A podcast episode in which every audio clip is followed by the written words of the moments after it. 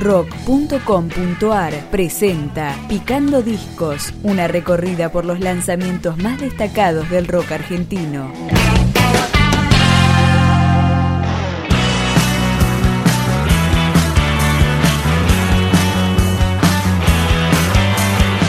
Este tercer álbum autogestionado de Narvales se llama Después de la tormenta. Comienza con Perdido. Pensó que el rock and roll solo era Jest klawisa